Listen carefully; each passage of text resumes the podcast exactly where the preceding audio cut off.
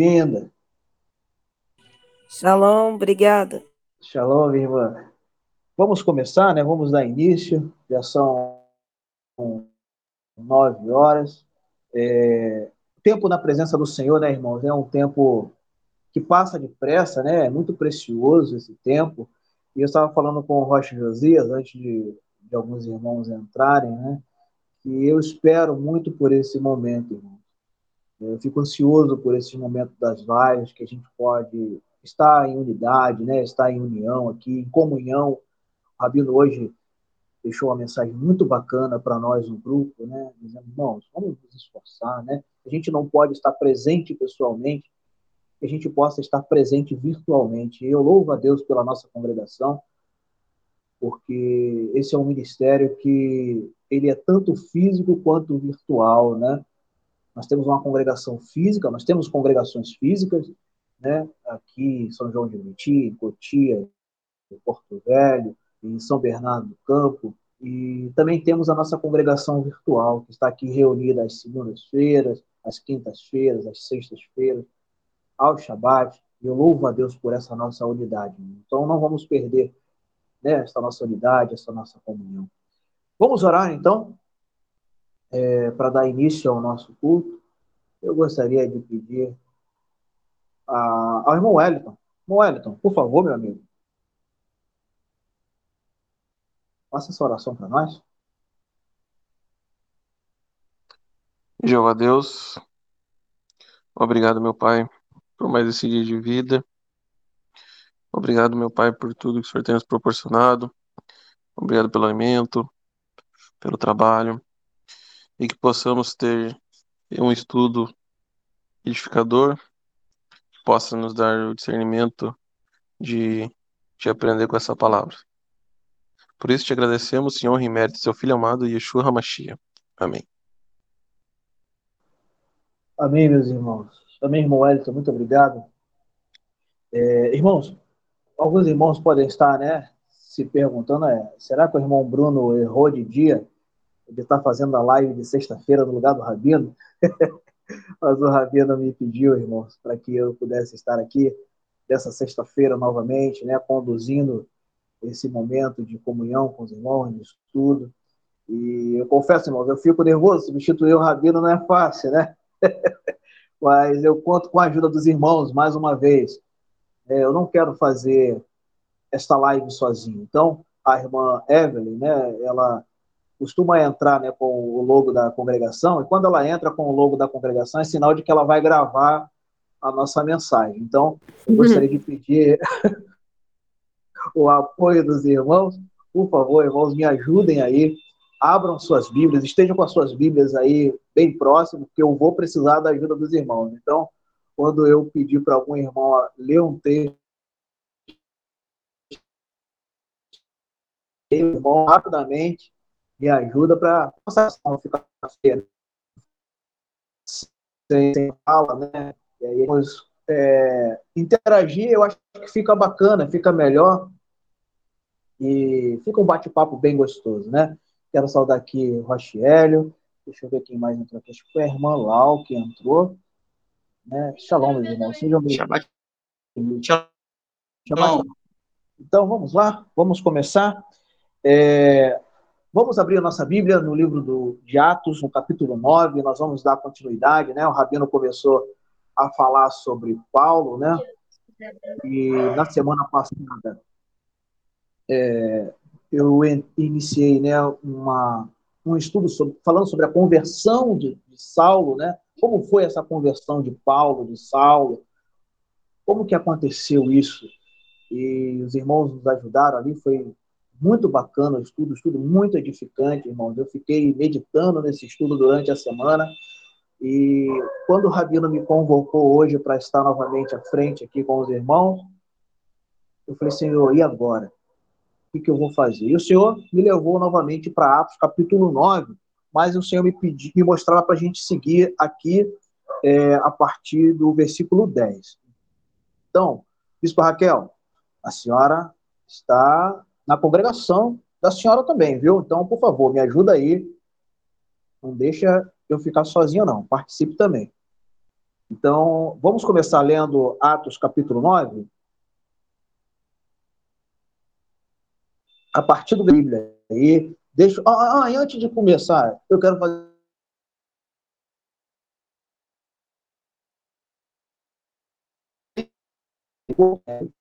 Mandando nudes aqui para minha, minha esposa. Hein? Tem um novo convertido aí de Porto Velho mandando nudes. Mandou uma foto aqui sem camisa, mostrando o físico dele aí. Eu fiquei meio aborrecido com ele. Eu aqui, tio, eu aqui, ó. Eu vou botar esse camarada aí no banco para disciplina. Ó, tá te respondendo, Bruno. Ó, é só ouvir tua voz. Que lindão que Olha ele estava, chefe. Parabéns. Olha o olhão dele já regaladão aí, ó, olhando tudo. Ótimo, Bruno. Maravilha. Vamos iniciar então, irmãos. Atos capítulo 9, a partir do versículo 10. Eu vou fazer a primeira leitura e as demais leituras eu conto com a ajuda dos irmãos, tá bom? Então vamos lá. Em Damasco havia um discípulo chamado Ananias. E o Senhor lhe disse numa visão: Ananias. Ele respondeu: Aqui estou, Senhor. Guarda aí, irmãos. Ó, marca aí a resposta de Ananias. Aqui estou, Senhor. Em algumas traduções está dizendo: Eis-me aqui, Senhor. O Senhor disse: Prepare-se e vá à rua chamada direita, na casa de Judas. Procure um homem chamado Saulo de Tarso, pois agora, agora mesmo ele está orando. E numa visão viu um homem chamado Ananias entrar e pôr as mãos sobre ele para que recuperasse a vista. Mas Ananias respondeu: Senhor, eu ouvi muitos falarem desse homem, de todo o mal que ele fez aos seus santos em Jerusalém. E aqui ele tem autoridade dada pelos principais sacerdotes para prender a todos os que invocam o nome do Senhor. Mas o Senhor lhe disse: Vá, porque esse é para mim um vaso escolhido para levar o meu nome às nações, bem como a reis e aos filhos de Israel. Shalom, Breno, seja bem-vindo. Pois eu mostrarei claramente a ele quantas coisas ele terá de sofrer pelo meu nome.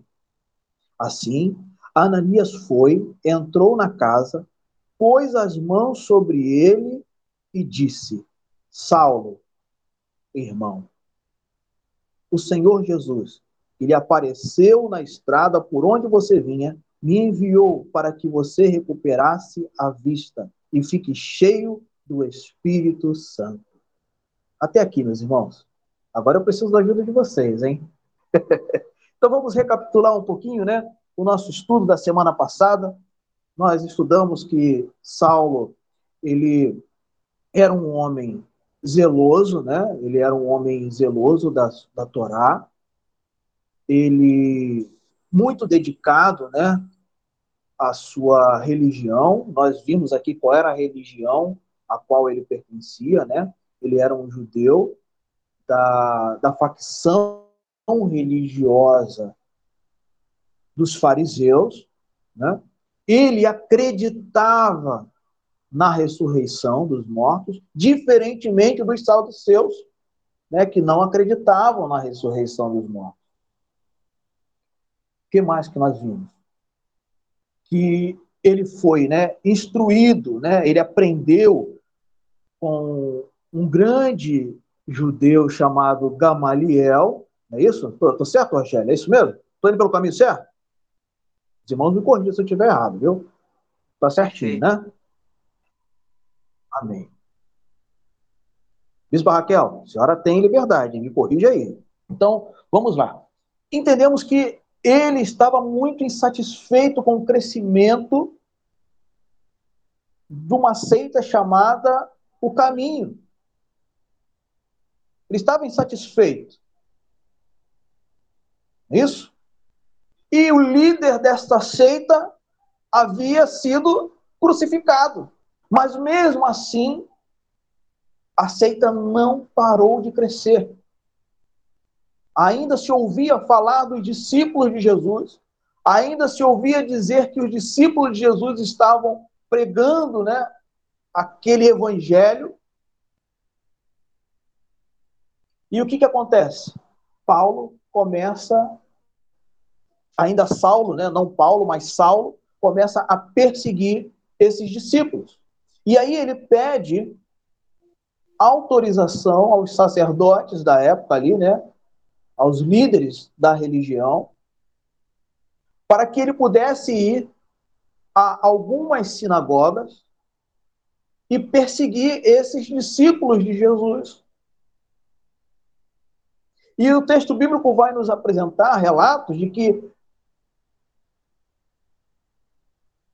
muitas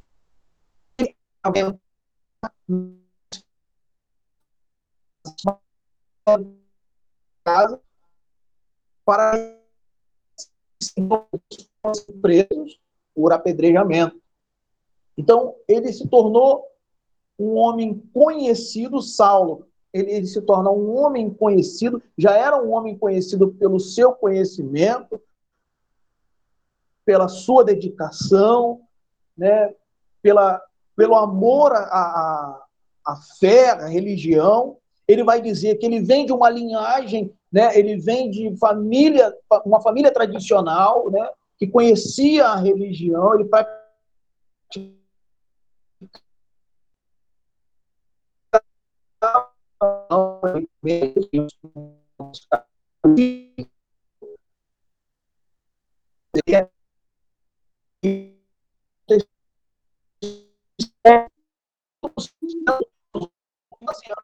ele sai da sua cidade e vai para Jerusalém para estudar com Gamaliel.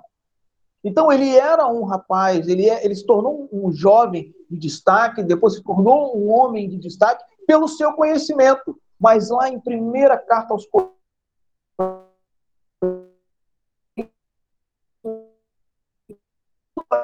aquele conhecimento faltava algo, tirar a fé. Né, eu até publiquei nessa semana, numa das nossas lives, que eu aprendi com a Bispa Raquel fazer live de surpresa, né? eu fiz umas lives de surpresa e nós estávamos falando que a fé, a emunar é o quê? É a obediência, né? é a dedicação. Emunar é a confiança, é a dedicação, é a obediência às instruções de Deus. E Paulo chega um momento que ele reconhece, dizendo: irmãos, eu tinha muito conhecimento, mas eu não tinha a fé. O que me faltava é essa fé, essa confiança, essa obediência. Ele vai dizer: eu me dedicava à minha religião, eu era zeloso à minha religião. E aí a gente chega no final do estudo, né, fazendo ali um, um, um encontro, um encontro de um homem dedicado à religião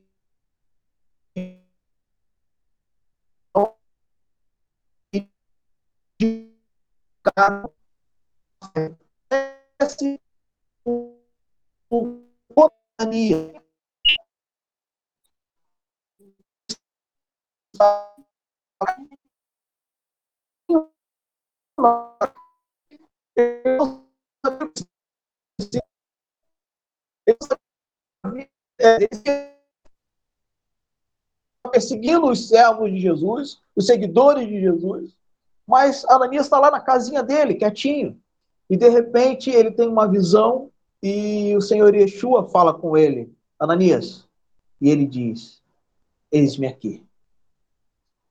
Vamos deixar um pouquinho a história de Saulo e de Paulo para que a gente possa analisar agora o que acontece com esse homem chamado Ananias. Ele está lá na casinha dele, o Senhor aparece, né? Chama ele numa visão, né? Aparece para ele numa visão. E quando o Senhor chama Ananias, ele diz: Eis-me aqui. Eis-me aqui. E aí eu fui buscar, irmãos, essa, essa passagem me chamou muita atenção, e eu fui buscar é, o significado, né? Eu fui buscar conhecimento. Senhor, por que o Senhor quis falar com Ananias? Por que Ananias? E aí o texto bíblico vai nos dizer que Ananias era um homem zeloso a Torá, um homem obediente à Torá, um homem dedicado à Torá e que toda a sociedade, todos os moradores ali em volta o respeitavam. Mas o Senhor chama Ananias e Ananias diz: Eis-me aqui.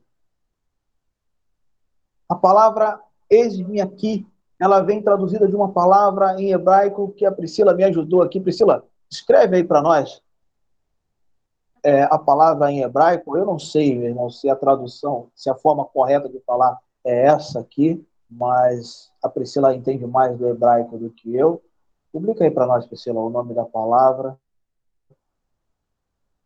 E, e fala aí para nós, que eu já esqueci como é que se pronuncia.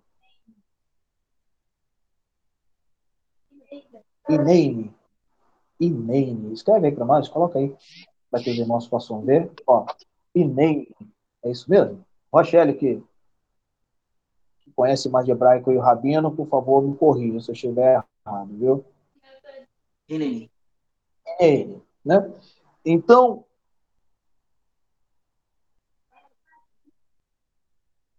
Pode falar, Priscila, por favor. É, tipo, quando o Senhor chama, e aí respondia Senei-lhe Adonai, tipo, eis-me aqui, Senhor. Exatamente. O Senhor chama e Ananias diz: Eis-me aqui, Senhor. Estou disponível, Senhor. O que o Senhor deseja? Eis-me aqui. Irmãos, dizer isso para o Senhor eu estava pesquisando. Não é fácil. Não é fácil dizer para o Senhor. Tem que estar muito, não digo preparado, mas tem que exercitar muito a nossa emuná. A nossa emuná tem que estar completamente em prática. Porque dizer Aneine para Adonai é sinal de que algo vai acontecer. Algo grande vai acontecer. Dizer, eis-me aqui, Senhor. É, é, pode ter certeza, irmãos, que algo poderoso, algo grande vai se manifestar na tua vida. Algo grande vai acontecer na tua vida. E aí eu separei aqui, né? É, disponibilidade. Algo muito importante irá acontecer quando nos colocamos à disposição do Eterno. Quando dizemos para o Eterno, eis-me aqui, algo grande vai acontecer. Ananias juntou-se a uma companhia seleta de homens que respondem.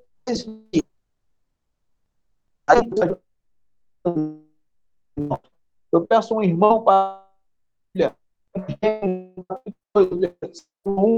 um segundo irmão, por favor, abra a sua Bíblia em Gênesis, capítulo 22, versículo 11. E um terceiro irmão, por favor, abra em Êxodo, capítulo 3, versículo 4. Vou repetir. O primeiro irmão vai abrir Gênesis, capítulo 22, versículo 1.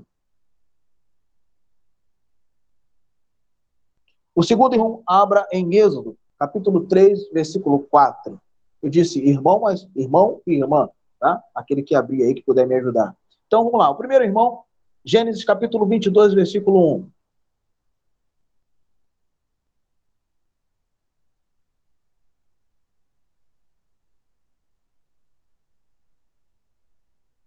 Quem achou? Ninguém?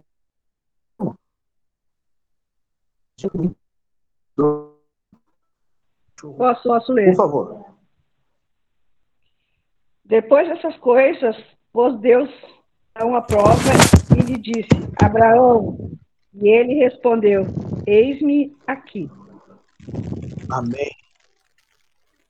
Gênesis 22, versículo. Mas... Só, só, um instantinho, meus irmãos. Eu já vou, já vou dar a palavra à irmã Graziela, só, só um minutinho. É, em Gênesis 22, versículo 1, Abraão disse: Eis-me aqui quando o Eterno pediu para que Isaac fosse sacrificado.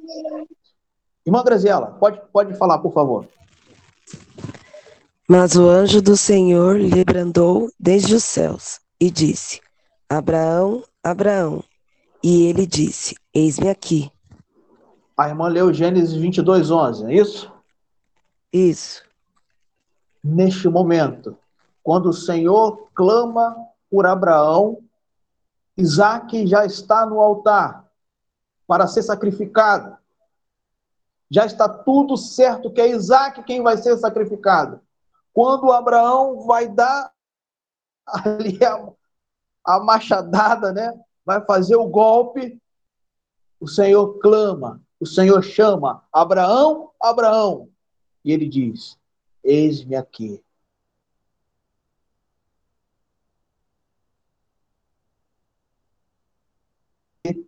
Consegue ver, né? O animal para o sacrifício. Primeiro o Senhor chama Abraão. E ele diz: Eis-me aqui. Essa a promessa do filho, a promessa da chegada do seu filho, um filho prometido, um filho, né?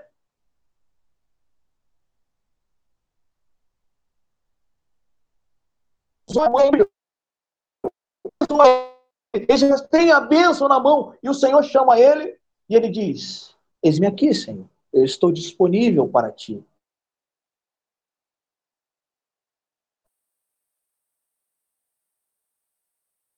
Senhor ia pedir a sua promessa. O Senhor pede a realização da bênção, aquilo que ele mais esperava, o Senhor estava pedindo. Mas ele disse: Senhor, eis-me aqui, eu estou disponível para ti. Eis-me aqui, Senhor. E ao cumprir a obediência, quando ele está lá obedecendo a palavra do Senhor, obedecendo o chamado do Senhor, coloca o seu filho ali no altar para sacrificar o seu filho, no último momento, o Senhor chama pelo nome de Abraão. E ele diz: Eis-me aqui. E algo grande acontece na vida daquele homem. Não, não é o seu filho que vai ser sacrificado. O animal está ali. O irmão que achou Êxodo 3, 4, por favor.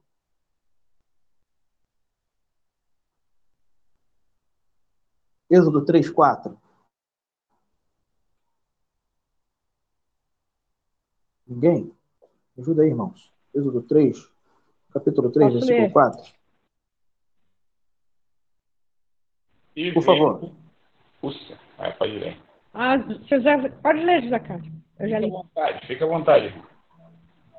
Vendo o Senhor que ele se voltava para ver, Deus, no meio da sarça, chamou e disse: Moisés, Moisés. E ele respondeu: Eis-me aqui. Amém. Moisés estava pastoreando o rebanho né, de seu sogro, Jetro. E aí algo aconteceu, chamou a atenção dele na montanha. E ele vai até a montanha.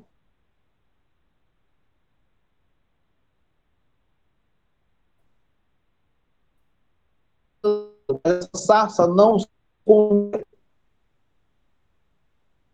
e o texto bíblico diz? Moisés chegar perto ele descobriu por que o espinheiro, né, a sarça não se queimava. O Senhor bradou: Moisés, Moisés.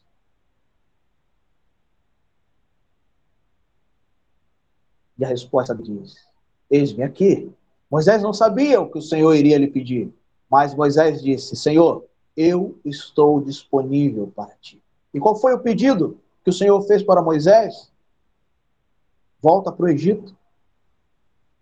Procure Faraó e peça para ele libertar o meu povo. Peça para ele liberar o meu povo. Abraão, primeira vez que foi chamado pelo Senhor, o Senhor pediu para que ele sacrificasse o seu filho.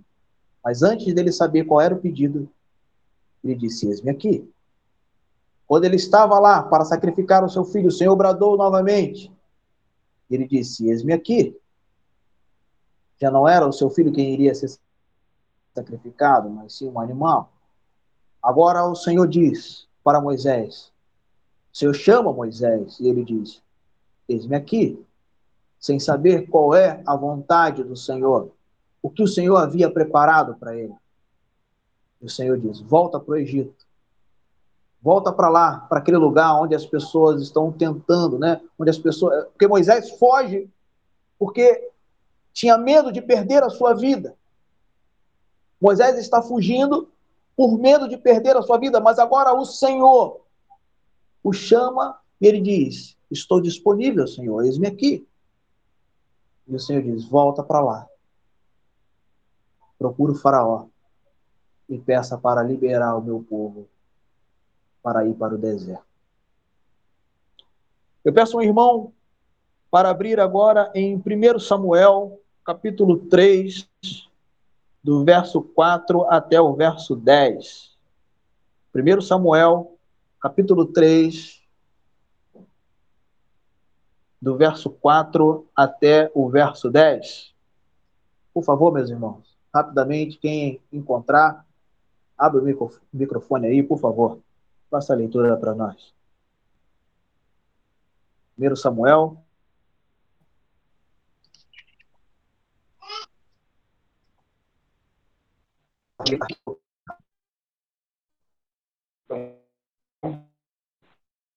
E, disse, e correu ali e disse: Eis-me aqui, porque tu me chamastes. Mas ele disse: Não te chamei, eu. Toma, deita. E foi se deitou. E o Senhor tornou a chamar outra vez a Samuel. Samuel se levantou foi a Eli e disse: Eis-me aqui. Por que tu me chamaste? Mas ele disse: Não te chamei, eu, filho meu. Torna-te, deita-te. Porém, Samuel ainda não conhecia ao Senhor e ainda não lhe tinha sido manifestada a palavra do Senhor. O Senhor, pois,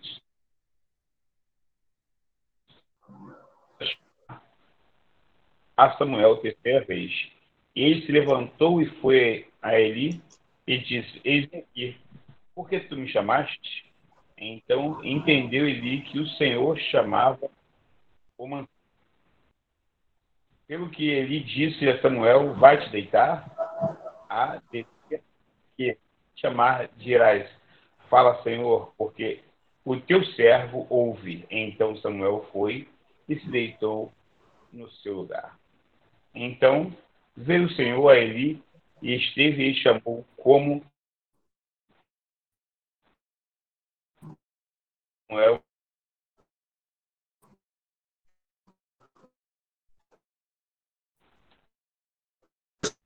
também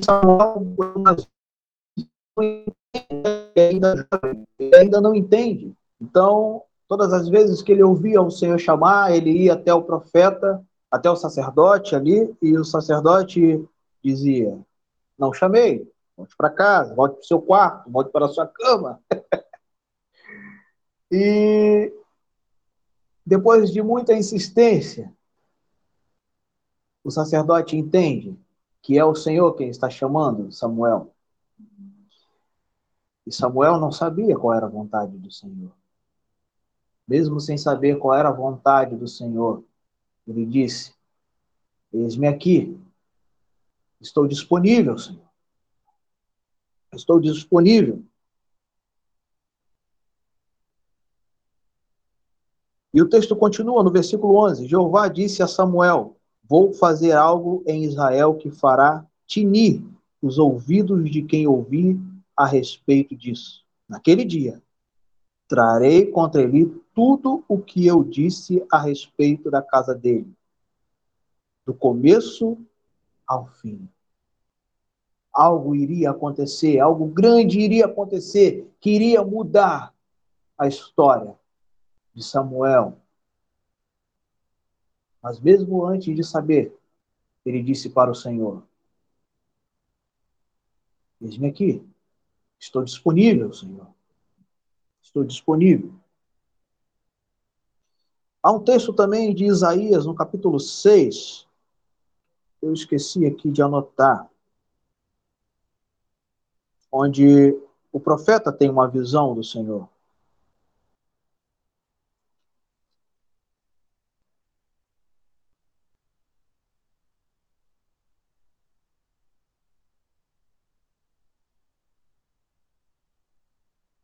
do versículo.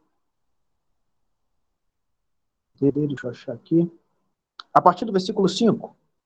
Então eu disse: Ai de mim, a bem dizer, já estou morto, pois sou um homem de lábios impuros e moro no meio de um povo de lábios impuros. Pois os meus olhos viram o próprio Rei Jeová dos Exércitos. Nisto, um dos serafins voou até mim com uma. Ele tocou a minha boca e disse: Veja, isto tocou os seus lábios, sua culpa foi removida e seu pecado está expiado. Então ouvi a voz do Senhor dizendo: A quem enviarei? E quem irá por nós? E eu, e eu disse: Aqui estou. Envia-me a mim. Samuel, Isaías, Moisés, Abraão, Ananias.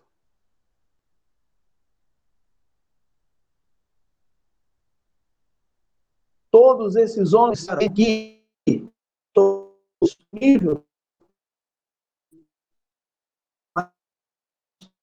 homens não sabiam como era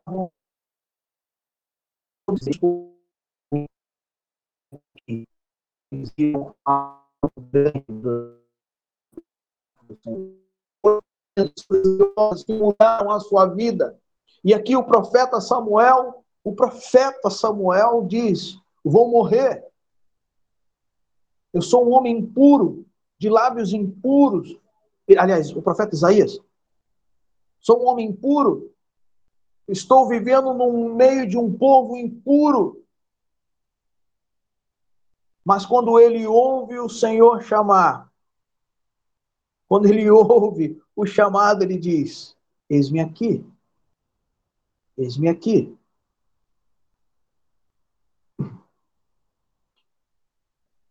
Versículo 8. Vamos ler novamente. Então ouvi a voz do Senhor dizendo: A quem enviarei e quem irá por nós? E Isaías diz, disse: Eis-me aqui, envia-me.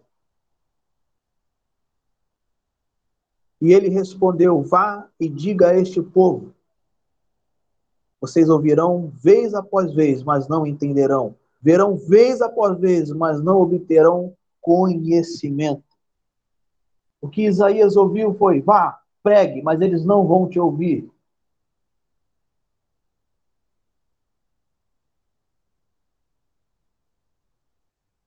Nossa, mas eles não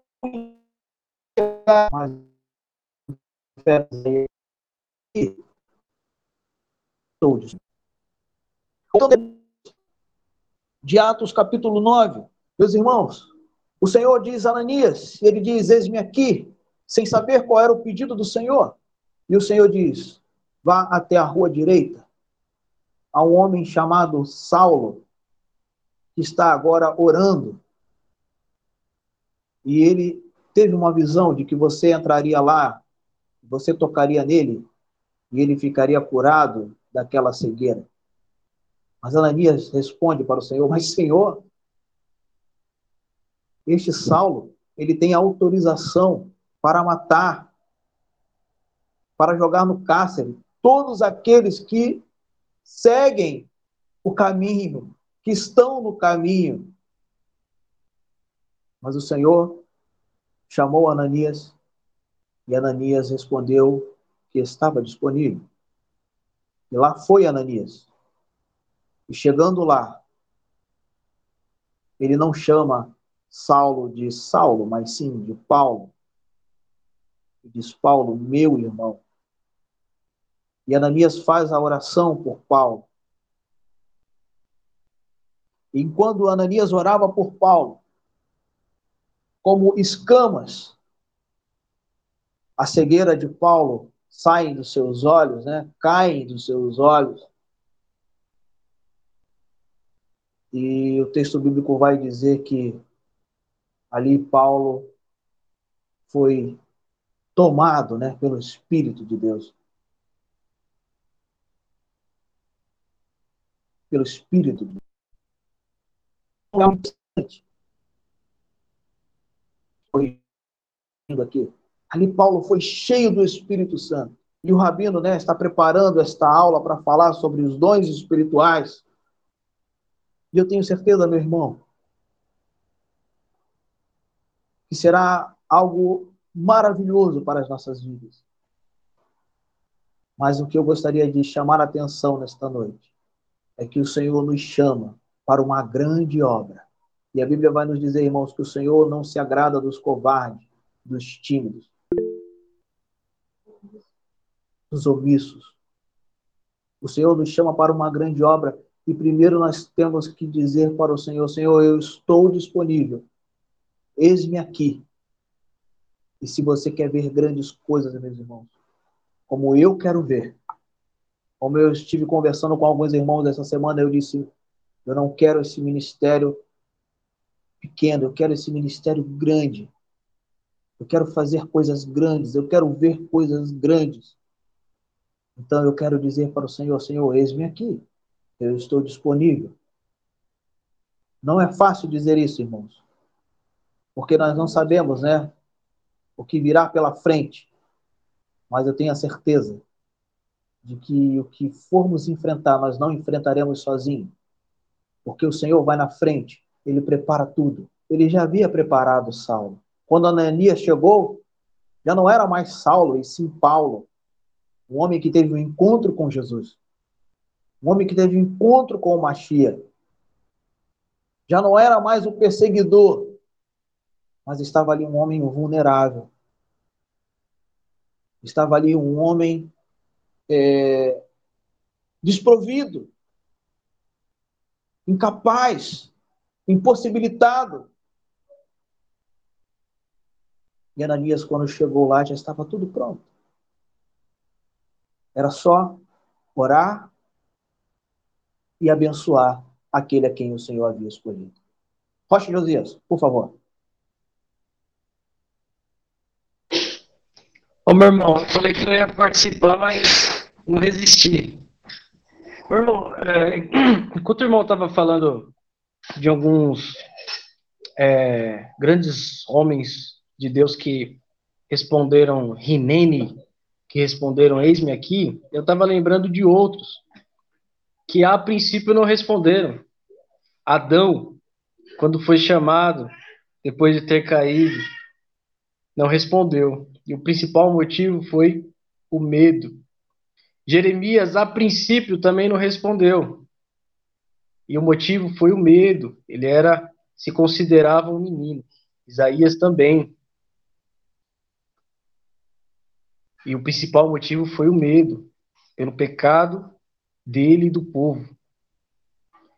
E a palavra nos diz que o amor perfeito lança fora o medo. Então, se nós estamos amando verdadeiramente o Senhor, esse amor deve lançar fora o medo. Né? E você tocou justamente no ponto que nós não podemos ser covardes. E uma coisa muito interessante, meu irmão, que que a gente tem também no texto de Atos 9, é um jogo de palavras. Porque o nome Ananias, no hebraico, é Hananiah. E Hananiah respondeu Rinene. Olha só que legal. E para Paulo, que, que estava com a visão deturpada, só enxergando uma justiça e abro atos para a justiça, querendo perseguir e prender, aplicaram a justiça é, da tradição oral, a justiça da religiosidade farisaica da época. O nome Ananias significa graça de Yah, Hananiah. Então, o Eterno estava mostrando para Saulo que ele, além de justo, é gracioso. Olha que legal. E é isso que o Eterno vem mostrando para nós o tempo todo. Que ele é graça. Então nós não podemos desperdiçar essa graça e sermos covardes. Permanecermos cegos igual era Saulo. Né? Então, que nós venhamos refletir também sobre isso. Amém. Rapaz, um dia ainda vou ser inteligente assim, igual o Rocha Josias. Eu estou me esforçando, mas uma hora eu chego lá. Rocha Josias, você foi brilhante. É isso mesmo. A graça chegou até Paulo. O Senhor usou um homem zeloso da Torá. Por que, que o Senhor usou Ananias, um homem zeloso da Torá? Porque Paulo também era um homem zeloso para que Paulo se identificasse. Paulo não iria dar crédito se não fosse um homem tão zeloso das Escrituras como ele se achava, né? Porque ele, ele chega a confessar, num certo momento, me faltava fé. Mas ali do outro lado, né, o contraponto, Ananias, que vai até ele, né? A graça do Senhor chega até ele. E ali Ananias ora por ele, ele é cheio do Espírito. E, e, se nós formos decorrer esse capítulo, né, nós vamos ver que chega um momento que Paulo vai ter um encontro com um outro personagem. Uma outra personagem vai ser um ajudador de Paulo. Quem se atreve aí a, a me dizer? Quem é esse outro personagem que vai estar ali acompanhando Paulo? Barnabé. A Priscila está com preguiça de, de abrir o microfone aqui. Barnabé. O filho da consolação. O Rochelle está falando ali. Ó. O filho da consolação. E eu fui atrás, irmãos, do significado de consolação. Olha só que coisa interessante. Consolação é uma presença intensa, alguém que sustenta, aquele que apela por amparo. Paulo estava ali, irmãos, ansioso, apelando por amparo. Ele estava cego. Quem dá o amparo para ele de imediato ali na primeira primeira ação, né? São os soldados que estão andando com ele, levam ele até a rua direita, deixa ele, como o Rocha Josias muito bem colocou aqui, ora por ele, as escamas caem dos olhos dele, ele é cheio do Espírito Santo, e mais à frente, o filho da consolação, o homem queria andar ao lado dele o tempo todo, presença intensa.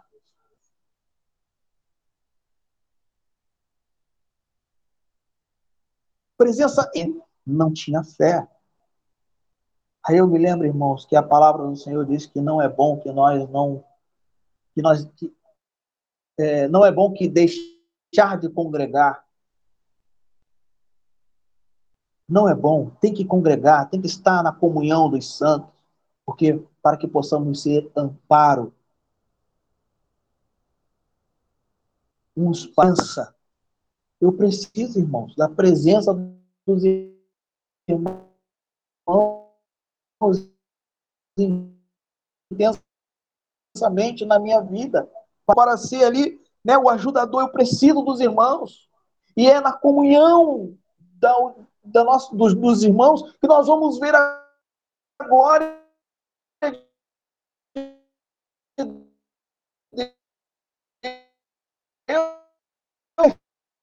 cheio do Espírito de Deus. Então, não medo, irmãos. Vai dar medo ouvir o Senhor chamar. Vai dar medo ouvir, Rabino, o Senhor chamar dizendo: olha, volta com o ministério. Vai dar medo, Rochelle, Quando o Senhor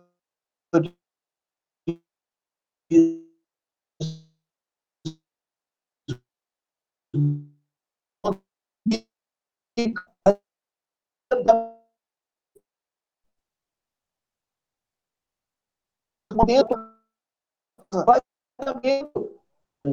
se nós não nos acovardar, acovardarmos, se nós não recuarmos, se nós dissermos para o Senhor, Anene, eis-me aqui, Senhor, estou disponível.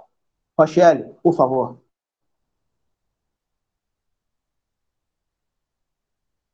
Tá excelente, Bruno. Tá interessantíssimo. Eu estava é, lendo uma passagem aqui, em Apocalipse capítulo 19, verso 10, que é o encontro de João né, com um anjo. E diz assim, 19, 10, Apocalipse. Diante disso, lancei-me aos pés num gesto de adoração, mas ele imediatamente me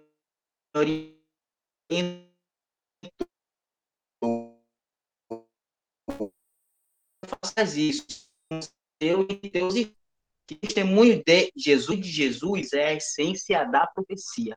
Sabemos que os que seguem o caminho guardam os mandamentos de Deus e têm o testemunho de Jesus como, como Messias, né? De.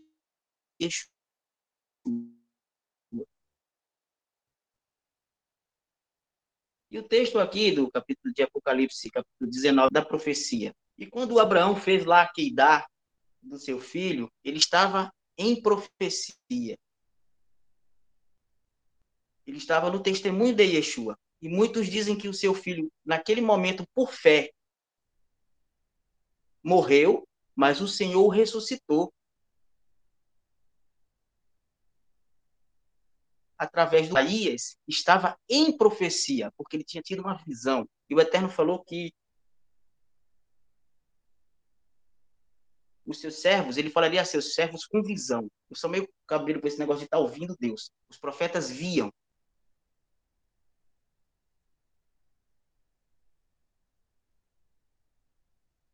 E Ananias, Isaías, orando, o que eles vêm aqui? Porque buscando em oração, clamando a Deus, estudando a Torá, sabia que, porque ele sabia que essa era a essência de quem? De Yeshua, do testemunho de Yeshua.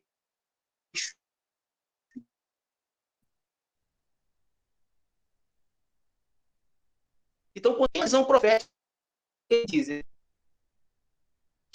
eu sei que vem de Yeshua essa visão. Para tomarmos uma posição, nós temos que estar seguro que esta é uma revelação que vem do alto. E isso só vai acontecer se estivermos num propósito de oração, num propósito de busca de Deus, num propósito de cumprimento verdadeiro da Torá, de uma vida de santificação, que era algo que Shaur, né, que Paulo buscava. Porque Paulo estava irritado porque ele estava vivendo uma religião que disseram para ele que era a religião original. O termo fariseu significava santos, separados. E eles é, disputavam com os saduceus porque eles diziam: olha, os santos lá do tempo de Moisés somos nós. Apesar dessa doutrina ter vindo misturada com as coisas de Babel, porque o farisaísmo vem lá de Babel, o Rabino já ensinou muito sobre isso para nós, que as, as primeiras escolas vieram de lá. E aí vem alguém falando sobre o caminho, porque quem é o fundador do caminho? O fundador do caminho é Deus e Abraão. Há um texto que diz que chamei Abraão porque ele vai levar todas as suas gerações ao caminho. Você está entendendo? Isso incomodava Paulo. Poxa, eles estão dizendo que eles conhecem essa verdade. E agora Paulo ele se depara com isso, porque ele está vendo Ananias indo, cheio do espírito de profecia que vem do Messias, né? E, e aí você vai e fala de Barnabé também, né? como, como um consolador na vida dele. Então, o que nós temos que aprender? Que a Torá ela tem que ser uma prática viva nas nossas vidas. E que através dela e de uma vida de busca de Deus, o Eterno vai revelando a sua vontade. Através de Yeshua, através de Jesus. Porque esse é o testemunho. O testemunho de Jesus é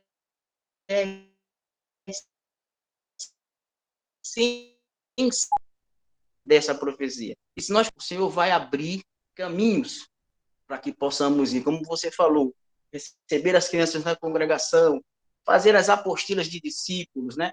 Fazer isto crescer. Então precisamos ter isso. Talvez você está me ouvindo aí, estou até tomando teu estudo, me desculpa.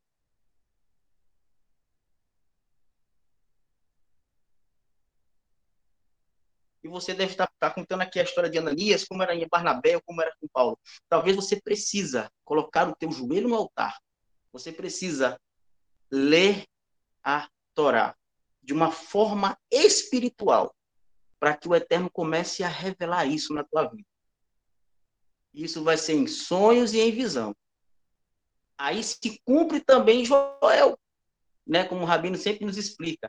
Vou derramar o meu espírito e os jovens terão o quê? visão. Olha só, visão. E os velhos terão o quê? Sonhos. Ananias teve o quê? Visão. E ele chegou e falou: Paulo, agora você sai dessa religiosidade e você vai abrir os teus olhos, porque você vai ter visão. Amém?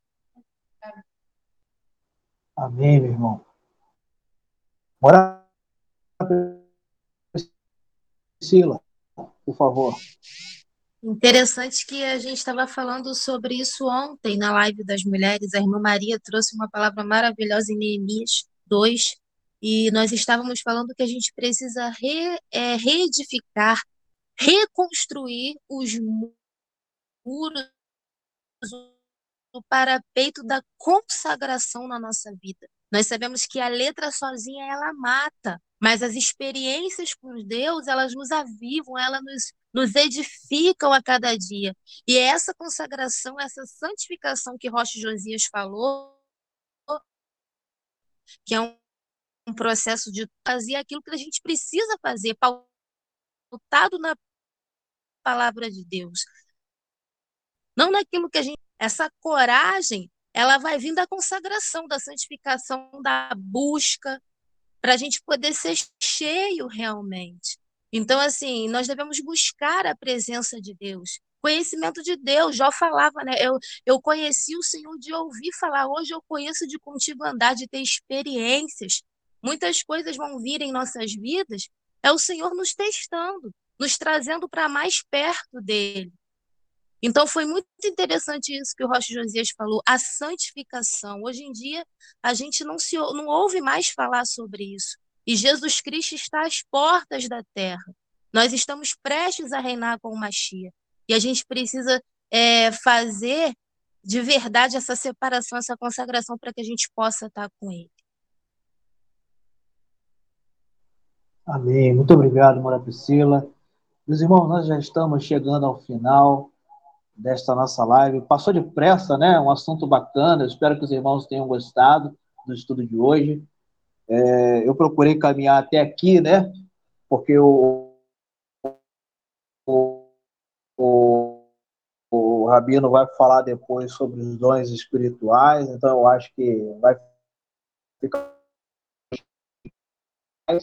e aí vai fazer algo muito mais profundo, né, deste assunto na vida de Paulo. Então, até aqui foi aonde o Senhor me deu, né? Eu agradecer ao Rocha Luzias, ao Rocha Hélio, a Mora Priscila, e passo a palavra para a irmã G. Por favor, irmã G.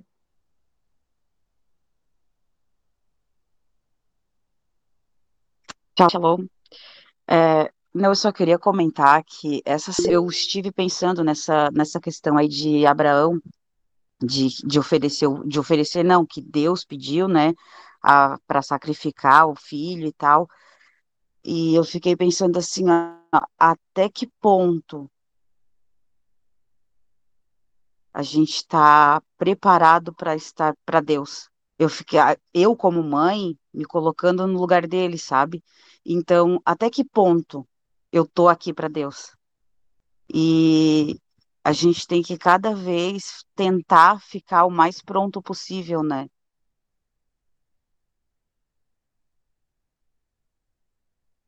Que ele já estava aqui, né? E eu fiquei pensando muito nisso.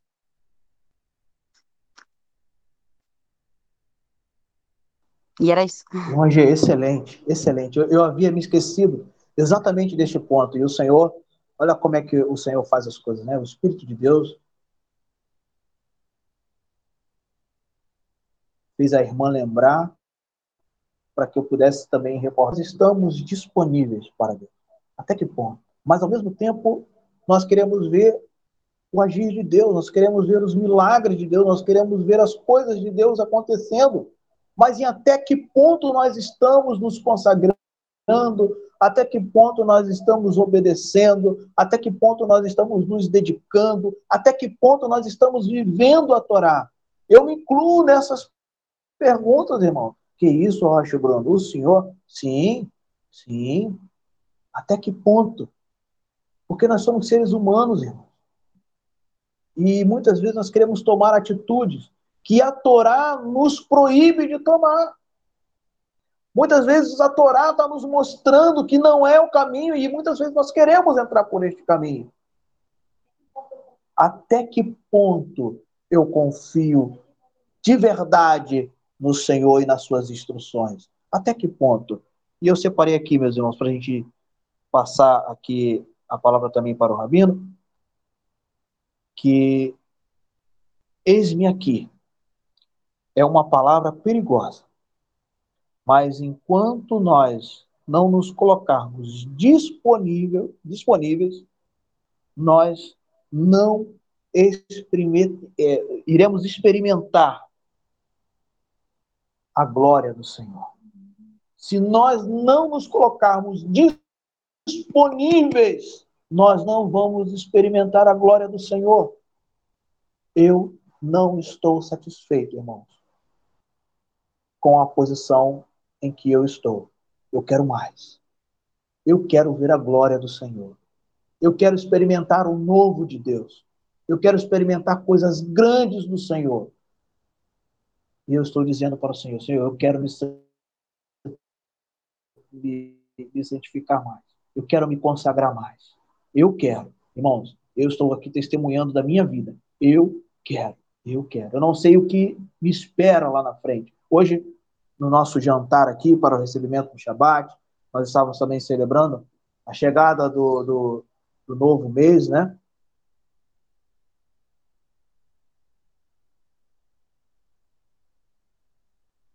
E nós estávamos aqui orando, né? Neste novo mês que se inicia. Mas nós estamos aqui nos entregando para Ti, entregando nossa casa, nossa vida, os nossos projetos, os nossos medos, os nossos anseios. Tudo está na Tua mão, Senhor. Faz conforme o Senhor quer. Agora,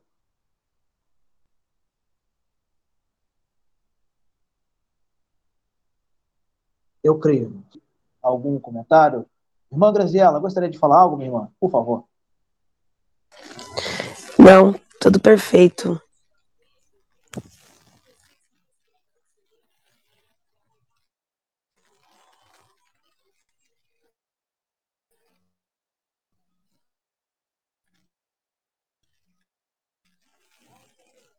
Tá no mudo, Lau, Bruno. Tá a irmã gostaria de falar algo, minha irmã?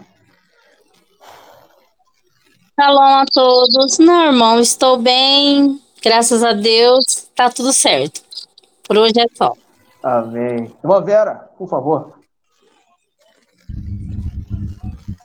Olha, irmão, essa palavra foi tremenda. Tremenda porque mexeu muito comigo. Eu não vou falar agora tudo porque o testemunho é longo, então eu vou dizer como o senhor falou. Dá medo, dá muito medo, porque a gente sabe que tem que fazer a vontade de Deus e muitas vezes a gente faz como o Jonas. Deus manda para lá e nós vamos para cá. E a gente sofre as consequências. Eu sei porque eu vivi e ainda vivo. Então, não é. Se o Senhor falar, abram os ouvidos e cumpram. Mesmo que pareça estranho, mesmo que pareça difícil, faça. Porque a cobrança é grande. E a voz do Senhor é tremenda. Eu tremo só de ouvir. Só de me lembrar. É terrível. É terrível não fazer a vontade do Eterno. Mas é maravilhosa a presença dele. Busque esse Deus maravilhoso que vocês não vão se arrepender nunca. de fazer a vontade do Eterno, mesmo que pareça muito difícil. Ele vai dar todas as condições que a gente cumpra aquilo que ele determinou. E ele vai dar sempre todas as condições. É Obrigada. Amém, irmão Vera. Irmão Vera, guarda esse testemunho aí para que segunda-feira, uma segunda-feira dessa aí, a gente possa ouvir esse testemunho, viu? Testemunho dos irmãos nos ajuda muito na nossa fé. Viu? irmão Wellington, por favor, gostaria de falar algo, meu irmão? Shalom. Não, não, não vou, não tem nada a acrescentar, não. Tá tudo, foi muito bom a, a palavra. Então, só agradecer mesmo pela ministração. Amém. Meu diácono, Zé Carlos, por favor, meu irmão, gostaria de falar algo. Opa! Shalom, shalom para quem não falei. E a carta de Paulo, essa carta de, de Atos, com a conversão de Paulo, fala muito eu, eu sou meio missionário, gosto de evangelizar, falar da palavra de Deus e Paulo é o meu, o meu, o, o meu exemplo que eu cito, né? Ele não parou. E, eu, e assim nós temos que ser também. A conversão dele foi coisa linda. É, é, como com Davi, né? Davi fez de louco para, para ser sábio, né? Paulo saiu da loucura para ser sábio. A loucura do pecado, a loucura da ignorância. Agora é um novo homem. E é o, depois de Cristo, depois de Yeshua, foi o homem que mais evangelizou. É, o mais que tem cartas, é um grande exemplo. Amém, meu irmão. Então, assim, irmãos, eu e a palavra ao nosso rabino. Por favor, rabino, queria que o senhor colocar no seu coração. Obrigado, Rocha. O estudo foi excelente. E eis-me aqui, Senhor. Deveria ou deve ser a nossa palavra diante de Deus. Não tenho dúvidas que os profetas os apóstolos, todos gostariam de estar vivendo em nossa geração. Grandes coisas estão por vir. Quando nós decidimos estudar sobre Paulo, o apóstolo mal compreendido, o Espírito Santo colocou em nosso coração para esclarecer aos irmãos a necessidade de seguir os passos que Paulo seguiu. Ele era um conhecedor profundo da Torá. Ele era um conhecedor profundo das tradições. Ele era um conhecedor profundo dos profetas. Todavia, faltava nele uma coisa: conhecer Yeshua. E ele teve que perder a visão para depois voltar a enxergar. E ele foi para a Arábia. Ficou um período lá para se descontaminar, para tirar aquelas ideias preconcebidas, para que o Espírito Santo pudesse reinar na vida dele e que esse Espírito Santo viesse direcionar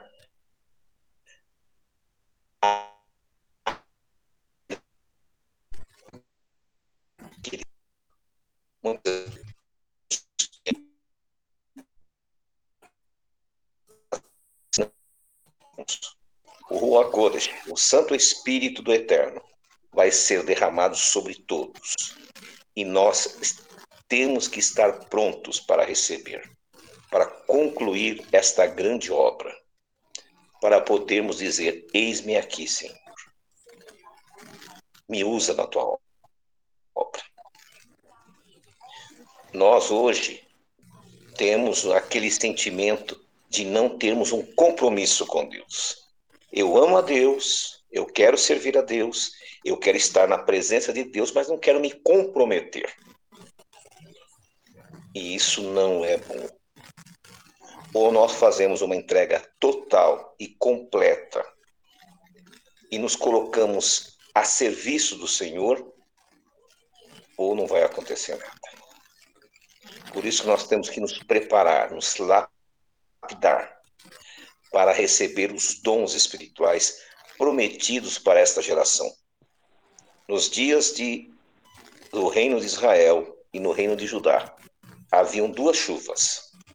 Uma chuva chamada temporã, que é uma chuva para preparar a terra para a semeadura. E depois havia a chuva serôdia, ou serodia, que era uma chuva para a colheita. Nos dias dos apóstolos, nos dias de Paulo, veio a chuva temporã. Preparou a terra. Agora, nos nossos dias, nos dias dos nossos filhos, virá a chuva serúdia, que será a chuva da grande colheita. Então, vocês têm que estar preparados. Cada um de vocês aqui hoje vão ser pessoas que Deus vai preparar para levar esta mensagem a todos os homens e mulheres até os confins da terra. Por isso, prepare o seu coração, prepare o seu espírito, prepare a sua vida.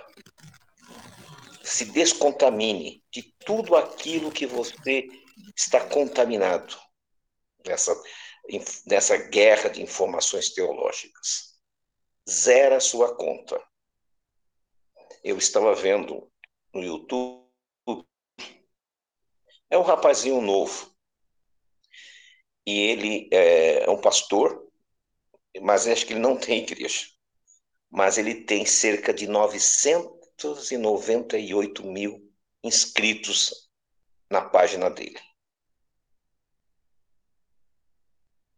E eu estava vendo os vídeos dele. Não chega, irmãos, mas nem a 10% daquilo que Deus tem colocado inspirado os irmãos a falar, a ensinar. E aí eu perguntei para mim, Senhor, por quê? Mensageiros sem mensagens estão bombando, como diz o ditado por aí. E os servos de Deus que têm uma mensagem tão importante, nós ficamos aqui, sabe, sem, sem avançar.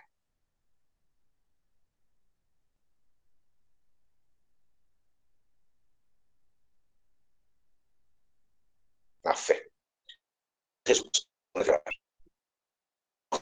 Nos descontaminando de todas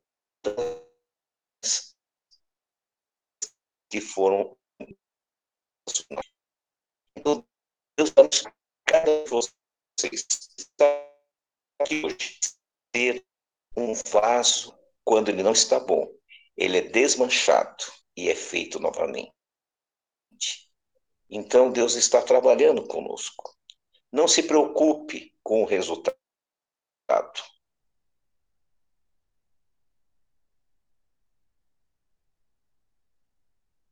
Não se preocupe com os Cada pessoa que aqui se faz presente hoje não tenha sombra de eis-me aqui, Senhor. Eu estou à tua disposição. E eu tenho certeza, meu, que Deus vai fazer uma obra muito grande na vida de todos nós. Amém? Que Deus abençoe a todos vocês, que possamos ter sabedoria para continuar nessa jornada. Não esqueçam, irmãos, amanhã, na parte da manhã, o Roche Bruno vai ter a porção da semana a partir do Rio de Janeiro. E nós, a partir disso, vamos estar caminhando junto. Vamos estar ali recebendo a bênção. Porque é através da palavra que Deus traz a resposta. Como a irmã Vera disse aqui, que Deus deu uma resposta a ela, Deus deu uma palavra a ela. Se ela não tivesse hoje aqui, ela não teria recebido essa palavra. Se você não tivesse aqui hoje, tivesse fazendo outra coisa, talvez você também não tivesse recebido.